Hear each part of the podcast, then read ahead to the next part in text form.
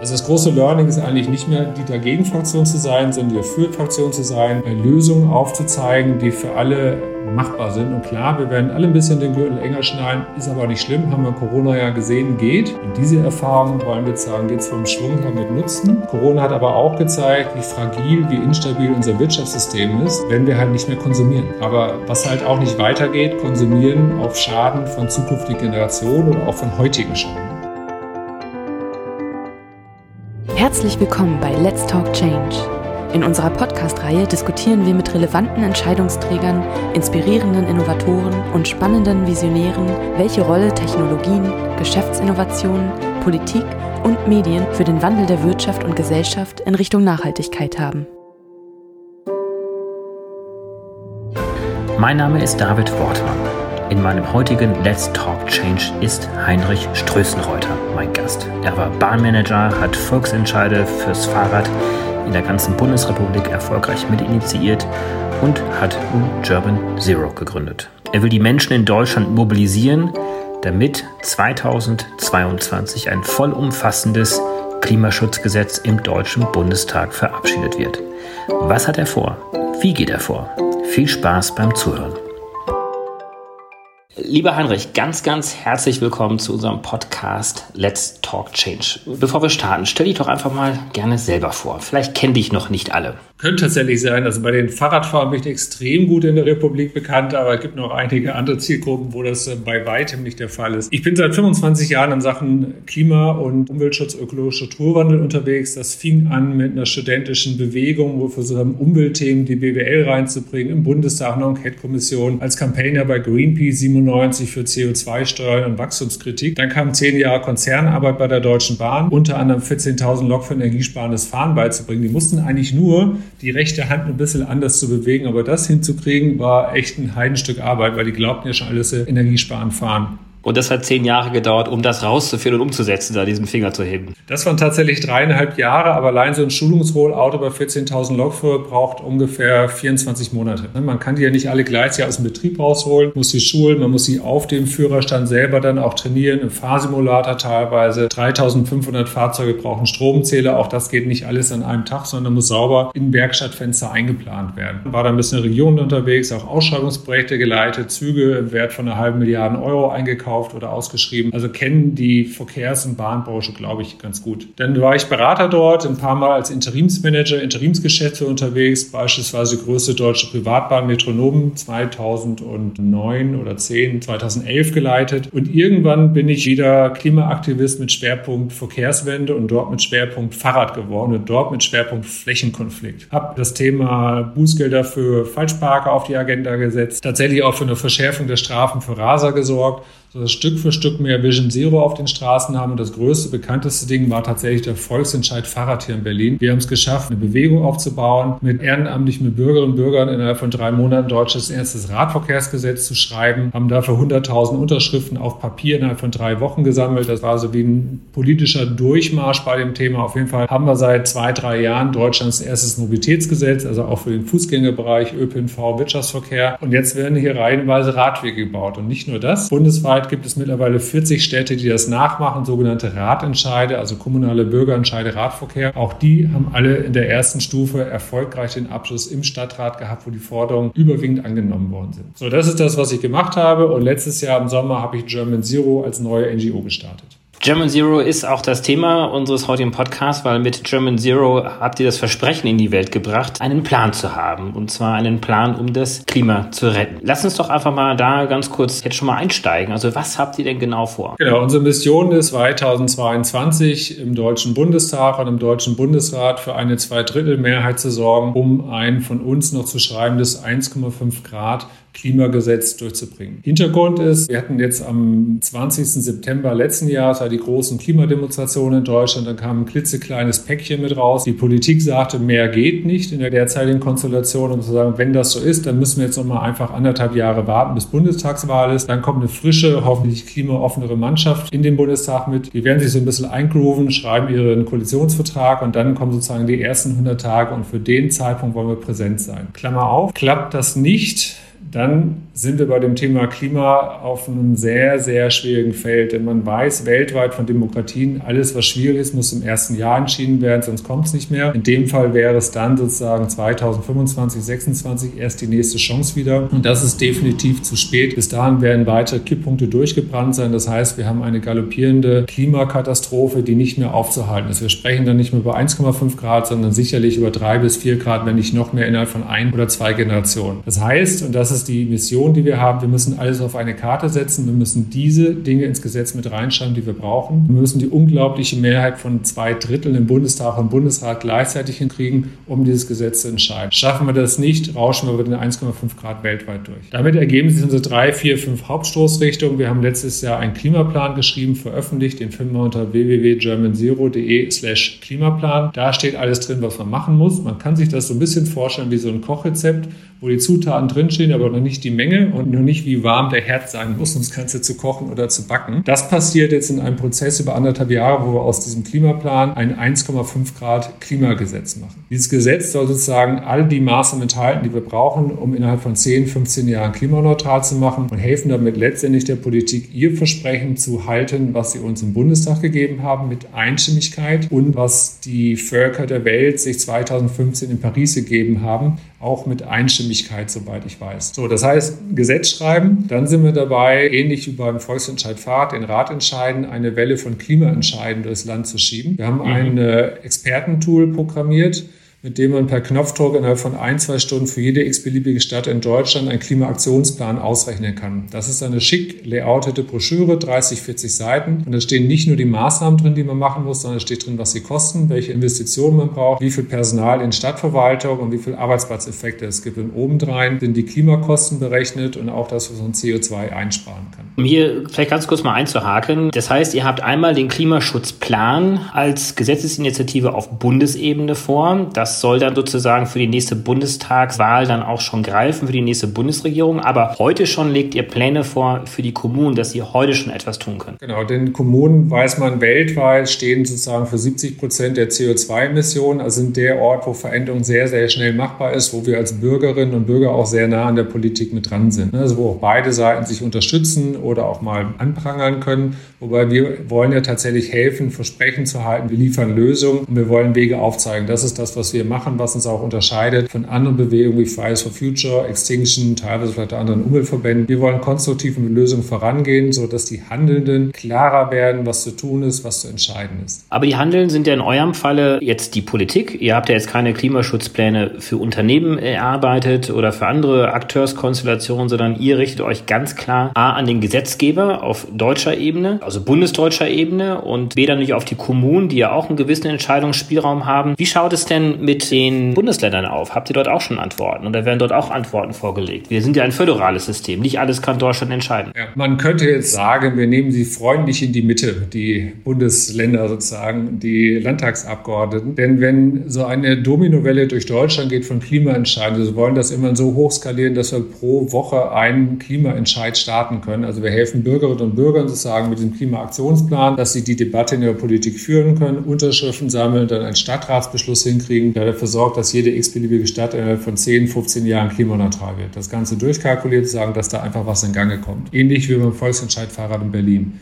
So, wenn das auf kommunaler Ebene passiert, dann lernen ja auch Landtagsabgeordnete mit, es lernen automatisch auch Bundestagsabgeordnete mit. Und wir werden mit den Bürgern, die wir dort aktiviert und mobilisiert haben, die werden wir natürlich freundlich bitten, auch auf die Landtagsabgeordneten nachzuzugehen und sie einzubeziehen in Diskussionen und Werbung zu machen für dieses 1,5 Grad Klimagesetz dann nachher auf Bundesebene. Was wir nicht machen zurzeit, tatsächlich auf Landesebene Klimagesetze zu schreiben, das würde uns dann komplett überfordern. Gibt es denn schon Inhalte oder Eckpunkte zu diesem Klimaschutzgesetz oder ist es jetzt jetzt Teil des Planes bis zum Beginn der nächsten Bundesregierung, was ja Mitte nächsten Jahres oder Ende nächsten Jahres 2021 wäre, bis dahin ein solches Gesetz zu schreiben? Die Eckpunkte stehen tatsächlich mehr oder weniger dem Klimaplan drin, der bei uns auf der Website ist. Also alles, was dort drin ist, plus ein paar Maßnahmen vielleicht noch dazu, die wir rechts und links nochmal lernen aus Gesprächen mit Verbänden, Politik, Unternehmen oder ähnlichem, die kommen da noch mit rein. Aber die klassischen Bereiche, wenn ich jetzt Verkehr beispielsweise anschaue, Ausbau Radwege, bessere Finanzierung ÖPNV und Bahn, Bahn, Beseitigung von Engpässen bei der Bahn, bessere Leit- und Sicherungssysteme. Dann müssen wir den Ballungsraumverkehr besser in den Griff kriegen. Also in Berlin sieht auch andere Großstädte, die Regionalexpress sind alle bis auf den letzten Platz ausgelastet. Das heißt, da muss man viel stärker in so Mittelstreckenbussysteme einsteigen, die man 20, 30 Kilometer durchfahren und damit aus den Vororten oder den Ballungsraumbereichen sagen wir, in die City reinzufahren. Also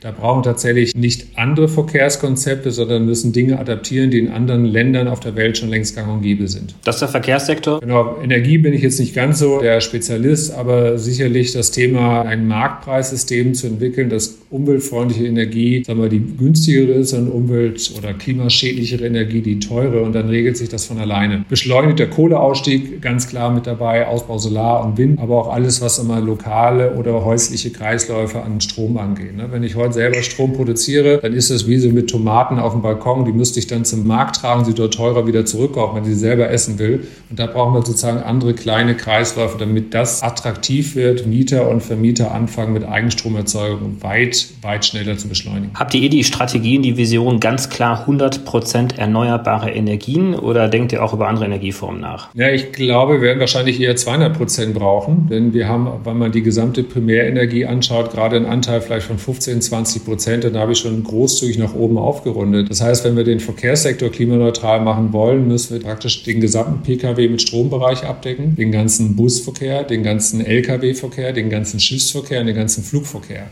Im Klimaplan stehen so Dinge drin, dass ab 2030 in Deutschland kein Benzin oder Diesel oder Flugbenzin oder Schiffsdiesel verkauft werden darf, der nicht aus dem Bereich E-Fuels kommt. Um das herzustellen, wird man in ganz anderem Ausmaß solare Energiekapazitäten brauchen, teilweise auch in Ländern in Afrika oder anderen Bereichen der Welt, wo sagen wir, die Strom-Sonnenausbeute so groß ist, dass man dort Wasserstoff herstellen kann. Es gibt auch andere Sektoren, die wird man sich sicherlich nochmal genauer anschauen. Ihr habt ja ein Team zusammengestellt mit Experten. Du hast hast erwähnt, ihr werdet euch mit vielen Verbänden und äh, Visionären und Technikern, Ingenieuren zusammensetzen, um genau das nochmal zu konkretisieren. Da ist vielleicht auch der Aufruf, der mitschwingt, dass sich jeder mit einbringen kann oder wie plant ihr einen solchen Prozess? 80 Millionen Bürger werden wir nicht integrieren können, aber tatsächlich ja. Wir sind interessiert im Austausch mit interessierten Verbänden, Unternehmen oder ähnlichem. Es geht ja darum, tatsächlich Innovationen voranzubringen, den Klimaeinsparpfad hinzubekommen von heute irgendwie 800 Millionen Tonnen auf dann ein klimaneutrales Niveau Niveau innerhalb von 10, 15 Jahren und das für den Steuerzahler wieder möglichst kostengünstig zu tun. Und das Ganze sozialverträglich, also praktisch einen fairen Klimaschutz, dass jeder mitgehen kann. Der, der viel leisten kann, vielleicht auch ein bisschen mehr dabei ist und die, die sehr, sehr kleinen Geldbeutel haben, da nicht über die Klinge springen müssen. Dann braucht man einen kalkulierbaren Klimaschutz, sprich, wenn Unternehmen langfristige Investitionsentscheidungen treffen, dass sie wissen, was in der Excel-Reihe am langen Ende mit drin ist. Ich habe es vorher erzählt, ich habe für die Bahn Eisenbahnfahrzeuge gekauft und da gab es halt keine Klimasinne ein, also auf welche Preisniveaus wir uns denn einlassen werden. Das heißt,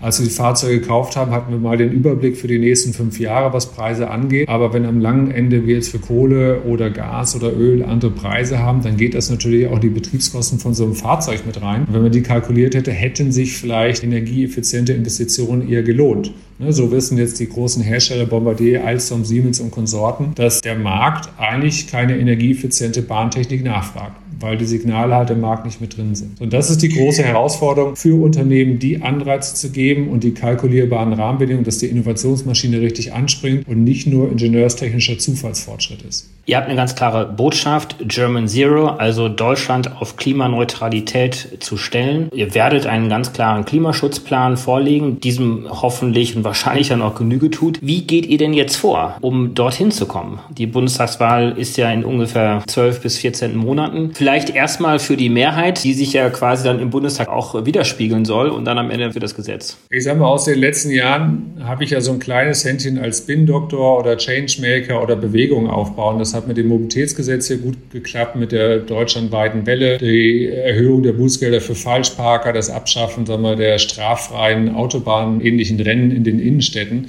Das sind ja alles Dinge, die sagen wir, im Campaigning- und Mobilisierungsbereich dann verstanden gegangen sind. Was wir jetzt machen, der eine Bereich, wir bauen diese Klimaentscheide aus, sozusagen als lokale Andockstellen und wollen dort möglichst viele Bürgerinnen und Bürger einladen, mitzumachen, erstmal ihre Städte auf klimaneutralen Kurs zu schicken. Wann immer also eine Stadt sozusagen den Kurs verändert, zahlt das nach auf das Bundesziel mit ein. Denn dann ist eine Stadt wie Essen, also Essen, Konstanz, Münster, Berlin sind jetzt die ersten vier Städte, die einen Klimaentscheid starten werden. Dann sind auf einmal neue Mehrheiten da. Und das spürt dann auch die Bundespolitik, transportiert über Landtagsabgeordnete, Bundestagsabgeordnete, über kommunale Spitzenverbände. Ehrlich, man merkt, da brodelt irgendwas unten drunter. Und das heißt natürlich für karriereinteressierte Politiker, was ich jetzt einfach mal unterstelle, dass natürlich schon schauen, wo sind die Zeichen der Zeit, wie werden Eltern, die Kinder haben, die sozusagen das Jahr 2100 noch erleben werden oder vielleicht 250, 270 oder Großeltern, die Enkelkinder haben, die das Jahr 2100 definitiv erleben werden. Diese werden sich alle die Frage stellen, ob unsere Politik unsere Kinder und Enkel eine 4 Grad Zukunft schickt oder ob wir es gemeinsam schaffen, auf eine 1,5 Grad Kurs zu kommen. So, der zweite große Baustein, wir wollen Mitmachangebote bereitstellen für die Generation 30 plus. Ne? Also Mutter und Vater vielleicht am Arbeiten, der eine oder andere in Teilzeit, SUV in der Garage,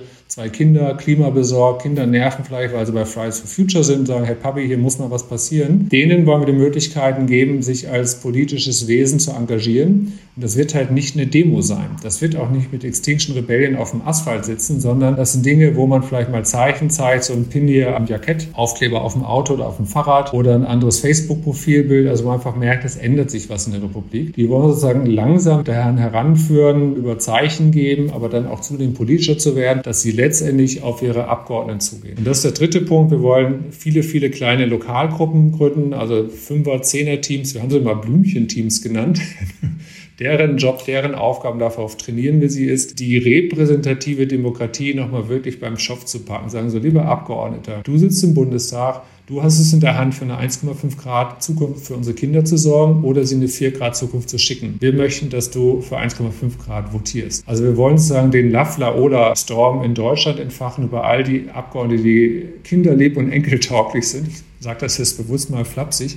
Aber das ist die Schicksalsentscheidung, die bei der Wahl 2021 gefällt werden wird und in dem ersten halben Jahr danach, wenn die neue Mannschaft im Bundestag ist. Und da wollen wir top vorbereitet sein, eine Diskussion der Republik geführt haben, die uns alle miteinander auf einen neuen Kurs führt. Denn eins ist klar, den Wohlstand, den wir jetzt ja genossen haben mit all seinen negativen Begleiterscheinungen, den wird es nur weitergeben, wenn Deutschland die Produkte für die Weltmärkte von morgen bereitstellt. Elektroautos, E-Fuels, hochmoderne Maschinenparks, die mit deutlich weniger CO2-Ausstoß daherkommen. Das heißt, Zielgruppe ist letztendlich der einzelne Mensch, die Eltern, die einzelnen Personen, der Bürger, um daraus sozusagen die Welle entstehen zu lassen, die letztendlich sich dann auch politisch im Bundestag abbilden sollte. Genau, wir haben also sehr, sehr viel Parallelen zur ganzen Fahrraddiskussion. Ne? Also im Fahrrad- oder Verkehrsbereich wird seit fünf bis zehn Jahren erzählt, jojo, wir wollen alle den Radverkehr ausbauen, ist super, aber wenn es dann zur Sache geht, dann gucken alle nach rechts, links, oben oder unten. Gleichzeitig haben wir Umfragewerte im Verkehrsbereich auch seit Jahren stabil gehabt, die sagen, Politik soll dafür sorgen, dass Verkehr oder Mobilität auch ohne Auto möglich ist. Also Wahlfreiheit. Das heißt nicht Zwang, sondern ich mache überhaupt mal dieses Angebot. Und was wir gemacht haben aus dieser Haltung, die im politischen Raum sozusagen vorhanden war, die in politische Energie zu überführen. Im Klimabereich geguckt, bundesweit, europaweit sind die Umfragen auf dem Niveau, dass 70 bis 19 Prozent der Bevölkerung klimabesorgt sind. Die merken, da ist draußen irgendwas unterwegs, was anders ist, was sich nicht gut anfühlt. Klar, wenn ich jetzt irgendwie, sagen wir mal, April schon regelmäßig 20, 25 Grad habe, es abends schön kühl wieder wird, ist ein tolles Klima, kann man sagen. Aber wenn nebenbei das das dritte Jahr in Folge ist, wo wir Waldbrandalarmstufe 5 von 5 haben, dann merkt man, irgendwas stimmt halt hier nicht richtig. Das heißt, diese Klimasorge beinhaltet tatsächlich auch Angst und Schrecken und die Frage, in was für eine Welt habe ich meine Kinder eigentlich reingeschickt und geboren. Und diese Sorge, diese Energie, die wollen wir in politische, positive, gewinnende Energie verwandeln, sodass sich Abgeordnete trauen, diese großen Entscheidungen zu treffen. Denn das, um was es geht, ist wahrscheinlich das größte singuläre Gesetzeswerk, was wir nach Entstehen der Bundesrepublik hatten. Du hast ja schon mehrfach auf den Fahrradentscheid verwiesen und auch auf die Parallelen hingewiesen. Was würdest du denn auch heute anders machen? Also welche Learnings hast du gezogen aus deiner Phase, die du jetzt möglicherweise auch in dieses neue Projekt hineinziehen könntest? Das ist tatsächlich eine gute Frage. Ich muss komplett gerade alles verlernen, was ich erlernt habe und mir einen ganz neuen Stil angewöhnen. Das merkt man in Twitter auch. Also zum Jahreswechsel hat sich das kräftig verändert. Und dieser neue Stil heißt, der Politik zu helfen, ein Versprechen einzulösen, was sie nicht alleine einlösen kann. In der Verkehrswende-Aktivistenzeit war ich eher noch mit Anprangern unterwegs. Das macht manchmal auch Spaß, führt zu wesentlich witzigen Aktionen, ist aber nicht mehrheitsfähig. Und bei uns geht es ja darum, die Teile, die Klima besorgt sind bei den Grünen oder Linken, vielleicht den einen an bei der CDU, SPD, FDP auch, die gewinnt man für diese Themen immer. Da muss man relativ wenig machen. Aber um was es geht, ist ja ein Loyalitätswechsel hinzubekommen in den Eliten, die tatsächlich die Entscheidungsträger beeinflussen. Also Unternehmer, die ganzen Anwälte, Notare, vielleicht Ärzte, die auch ein sehr hohes Vertrauen der Bevölkerung genießen. Sie müssen verstehen, alles klar, ein Weiter so funktioniert nicht, da müssen wir von weg. Und wir müssen einen neuen Kurs einschlagen und zwar schnell, weil Infrastruktur und Bau seine Zeit dauert. Ein Kurs, der halt sozial fair ist, einer, der kalkulierbar für Unternehmer ist und der finanzierbar für unseren Steuerzahler ist. Also das große Learning ist eigentlich nicht mehr die Dagegen-Fraktion zu sein, sondern die Dafür-Fraktion zu sein, äh, Lösungen aufzuzeigen, die für alle machbar sind. Und klar, wir werden alle ein bisschen den Gürtel enger schnallen, ist aber nicht schlimm, haben wir Corona ja gesehen, geht. Wir haben Nachbarn mal wieder entdeckt, haben uns mal mehr um Freunde, Verwandte, was wir nicht gekümmert. Es war eigentlich in Teilen, trotz der wirtschaftlichen Seite, ein Eldorado, was Menschlichkeit angeht und Umgehen mit Zeit und Konsum. Und diese Erfahrung ist eine sehr sehr, sehr wertvolle. Und diese Erfahrung wollen wir sagen, jetzt vom Schwung her mit nutzen. Corona hat aber auch gezeigt, wie fragil, wie instabil unser Wirtschaftssystem ist, wenn wir halt nicht mehr konsumieren. Aber was halt auch nicht weitergeht, konsumieren auf Schaden von zukünftigen Generationen oder auch von heutigen schon.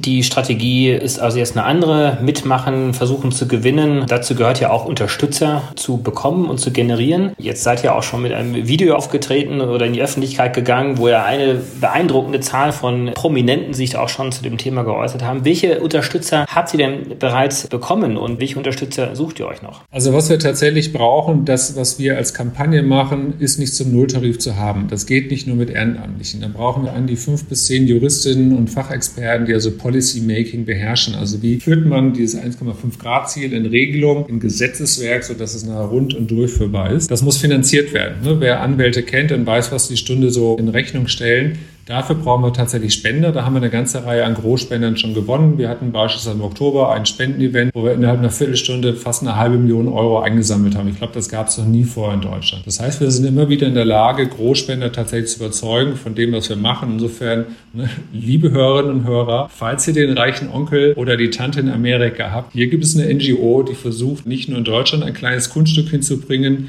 sondern daraus möglicherweise eine weltweite Dominokette zu machen. Das ist vermutlich die beste Spende, die man zurzeit machen kann. Für die, die nicht ganz den reichen Onkel oder die Tante in Amerika haben, also den Multimillionär, wie auch immer, wir freuen uns über jede Dauerspende, auch von Unternehmern. Wir gründen gerade einen Förderkreis, freuen uns Dauerspender von Einzelnen. Eigentlich jeder Euro hilft. Das ist sozusagen der eine große Bereich. Der zweite. Kannst du die Spender schon nennen, die es bereits gibt? Auf der Webseite im Transparenzbereich stehen sie drauf. Also haben alle zugestimmt. Aber es waren jetzt Leute, die tatsächlich im Umweltbereich schon in den letzten Jahren einfach gute Dinge getan haben und deshalb auch, sagen wir mal, gute Umsätze und teilweise auch gute Gewinne haben gesagt, hey, alles klar, leg los, das ist die Chance, die wir noch haben, die wollen wir volle Kanne unterstützen. Da kann man also mal nachschauen. Genau. Also Spenden hilft, ja, und wir nehmen Geld gerne an und versprechen, das hochprofessionell auch auszugeben. Der zweite Bereich ist Reichweite. Du hast das Video mit den prominenten Unterstützern angesprochen, Jan-Josef Liefers, Jan Delay, Wieso war mit dabei, viele andere, die haben gesagt, hey, da ist eine NGO, die hat einen Kampagnenplan, die hat einen Klimaplan, die weiß, was wir machen müssen. Das müssen wir hinkriegen. Das ist sozusagen die Chance, die wir es doch haben, deutschlandweit, weltweit diese 1,5 Grad in den Griff zu bekommen. Also wer Prominente kennt oder selber prominent ist, auch gerne bei uns melden. Auch das hilft immer, um Reichweite zu erzielen, denn für eine Zweidrittelmehrheit brauchen wir nicht nur 500, 600 Bundestagsabgeordnete. Alles klar, ich bin dabei, auch wenn ich vielleicht Schwierigkeiten der eigenen Fraktion habe, aber diese Verantwortung übernehme ich jetzt dafür. Die müssen das Gefühl haben, dass ihre Wählerinnen und Wähler das auch wollen wollen. Und dafür brauchen wir Reichweite. Also bei Reichweite hat auch alles klar. Und der dritte Punkt, jetzt spreche ich auch nochmal wieder Unternehmer, Unternehmerinnen an. Wir sind froh über Konzernjuristen oder Anwaltskanzleien oder ähnlichem, die mithelfen, dieses komplexe Gesetz zu schreiben. Wir sind froh über Leute, die texten können, die Grafiken können, die Videofilme machen können, also die komplizierte Materie von Klimaschutz in einfache Botschaften oder gute Videos übertragen. Beispielsweise so Dinge wie lieber Wind vom Deich als Öl vom Scheich oder ohne Steuer wird es teuer, ohne Verbote gibt es Tote. Ganz einfach Dinge, die bleiben irgendwo ein bisschen hängen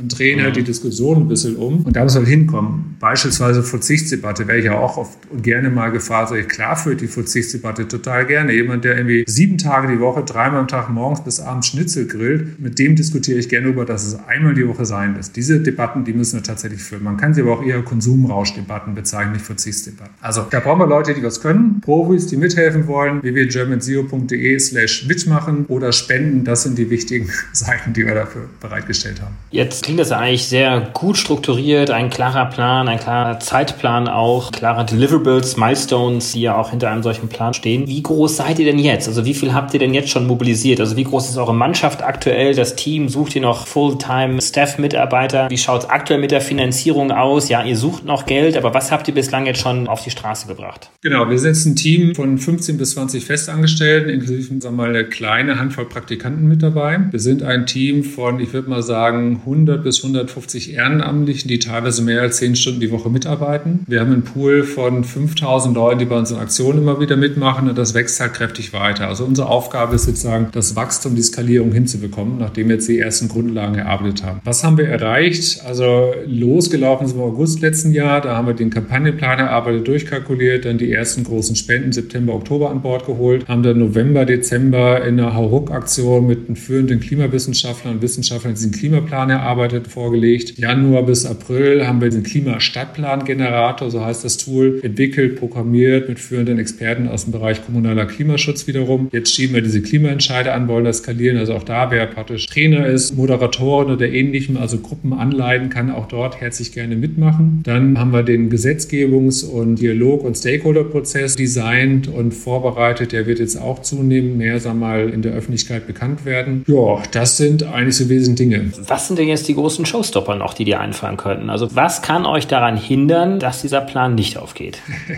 Also es war letztes Jahr die große Diskussion, dass es Neuwahlen gibt. Das hat sich, glaube ich, verflüchtigt. Ich gehe jetzt nicht davon aus, dass jemand noch mal kurzfristig irgendeine Neuwahl macht. Der zweite Showstopper war tatsächlich die Corona-Geschichte. Dieses äh, prominenten Video ist am Tag der Ausrufung der Pandemie online gegangen. Und ein solches Video hätte normalerweise wirklich die Medien fluten müssen bis direkt in die Tagesschau. Bei uns hat es jetzt gerade mal für vier kleine Artikel im Online-Bereich gereicht. Und damit kam auch eine sehr kleine Spendensumme mit rein. Das heißt, wir haben ein Fundraising-Notprogramm hochziehen müssen, haben jetzt geschafft, dass wir niemand entlassen mussten. Und zwei Drittel der Belegschaft sind tatsächlich in Kurzarbeit oder Gehaltsverzicht mit eingestiegen. Das müssen leider noch ein, zwei Monate ein bisschen weiterfahren. Es sind ein paar größere Spenden wieder in Aussicht, aber wir brauchen dieses Jahr eine Gesamtfinanzierung von 4 Millionen und nächstes Jahr von 5 bis 6 Millionen. Also da hat der Christian Lindner total recht. Klimaschutz ist was für Profis, aber die muss man halt auch vom Markt einstellen können, bezahlen können. Die wollen auch alle nicht ehrenamtlich arbeiten, haben teilweise Kinder oder müssen eine Wohnung abbezahlen oder sonst was. Das heißt, Spenden nach wie vor herzlich willkommen. Also Corona hat es versucht, hat es aber nicht hingekriegt. Die Einarbeitung von 15 Leuten komplett online war die Hölle, wünsche ich meinem bösartigsten Gegner nicht. So was noch passieren kann natürlich, wenn im Herbst nochmal wieder so eine Welle kommt. Das macht es dann sehr, sehr anstrengend. Tja, was kann eigentlich noch passieren? Ich glaube, das größte Problem, was wir haben, ist, dass wir uns nicht überarbeiten, das Ganze gesundheitlich ohne Burnout überleben. Das ist, glaube ich, die größte Herausforderung. Das als ein hochmotiviertes, super gut miteinander funktionierendes Team. Und das ist, was vielen NGOs passiert, die zerlegen sich selber, bevor sie draußen wirksam werden. Das ist auch kein Anprangern, sondern wenn Menschen zusammenarbeiten, gerade so in der NGO-Szene ist ja gerne mal so ein bisschen basispartizipatorisch, demokratisch. Das ist dann nicht führbar. Wir stehen sehr klar für professionelle Arbeiten, gute Entscheidungsstrukturen, gute Feedback-Review-Strukturen, Checks und Balances, also alles, was man aus gut geführten Organisationen und Unternehmen kennt. Da bringst du ja auch viel Management-Erfahrung mit. Jetzt hast du vorhin in so einem kleinen Nebensatz erwähnt, dass hier auch eine weltweite Bewegung losgelöst werden muss. Zu Recht sicherlich, weil das Klima kann nicht allein in und durch Deutschland geschützt werden. Gibt es denn da schon Pläne oder gibt es da schon parallele Entwicklungen in anderen Ländern? Da bin ich tatsächlich überfragt.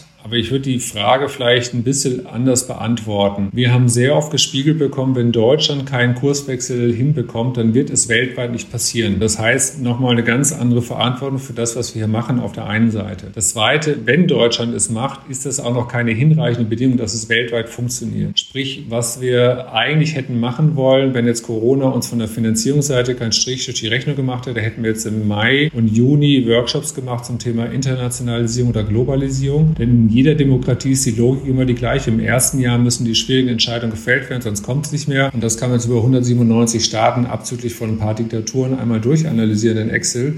Wann sozusagen diese Parlamentswahlen jeweils sind und wann dieses kurze Zeitfenster ist, wo wir diesen Schwung in dem langfristig erforderlichen Infrastrukturbau anschieben können. Also ich glaube von ganzem Herzen, dass das bottom-up über Bürgerinnen und Bürger getrieben werden. Ich habe meinen Glauben an die UN-Klimadiplomatie mittlerweile beerdigt die werden dieses Problem für uns nicht in den Griff kriegen. Es sei denn, sie werden getrieben von mehreren Nationalstaaten. Und wenn Deutschland sozusagen der erste Dominostein ist, dann wird in der EU sofort eine Kette losgehen, denn die skandinavischen Länder sind längst so weit, sind aber industriell nicht so stark wie Deutschland. Aber dann gibt es einen wirklich sehr starken Block. Macron ist ja auch sehr nah an den Themen dran und dann kann unsere Kommissionspräsidentin von der Leyen tatsächlich auch einen anderen Kurs auf EU-Niveau einfahren. Und das ist dann der Initialpunkt, dass tatsächlich andere Regime, also sagen wir Kontinente tatsächlich über die Handelsbeziehungen, über ein schlaues Grenzsteuerregime reingezogen werden, ob sie wollen oder nicht. Und dann am Schluss ist es eigentlich immer die Frage, nehmen wir Haltung ein für die Zukunft unserer Kinder und Enkel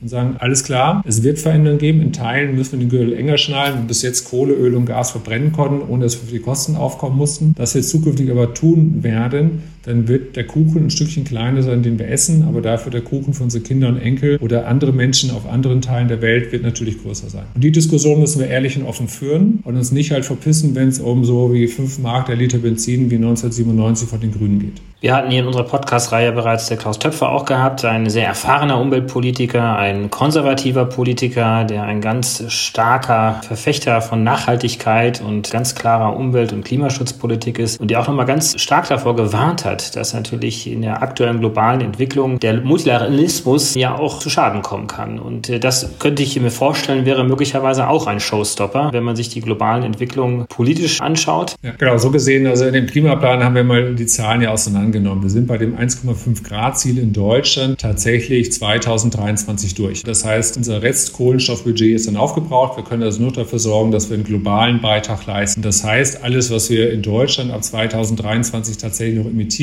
muss in gleicher Größenordnung mindestens im Ausland eingespart werden über Verpflichtungen anderer Länder hinaus. Das ist schon mal die Basisausgangslage. Das können wir global tatsächlich längst vergessen. Wenn ich die internationalen Verflechtungen anschaue, also Handelsverflechtungen, politische Verflechtungen oder ähnlichem, dann mag ich ehrlicherweise manchmal gar nicht mehr drüber nachdenken, weil es einfach die Komplexität im Kopf dann nochmal so aufbläht, dass man denkt, nee, eigentlich kann man jetzt noch aufhören. Und meine Antwort ist immer wieder drauf, uns als Mensch unterscheidet vom Tier, dass wir ein Bewusstsein haben und dass wir zunehmend verstehen, dass wir zu lange gewartet haben. Die Fakten waren alle klar, es ist in den letzten 30 Jahren fast nichts Neues dazugekommen, außer dass halt draußen tatsächlich jetzt jedes Jahr Waldbrandstufe 5 in Brandenburg ist und die Bauern merken, dass ihre Ernte verdörren, sie ihre Rindviecher schlachten müssen. Der Deutsche Bauernverbandschaft, Verband, der Deutsche Forstwirtschaftsverband sind mittlerweile sehr engagiert in Sachen Klima, was vor 20 Jahren noch undenkbar war. So, das heißt, mit dieser Haltung glaube ich daran, dass wir es tatsächlich weltweit hinkriegen. Wenn nicht, dann kann man auch sagen, unterscheiden wir uns vielleicht doch nicht so stark von den Tieren, denn dann hat dieses Bewusstsein tatsächlich nicht zum Handeln geführt.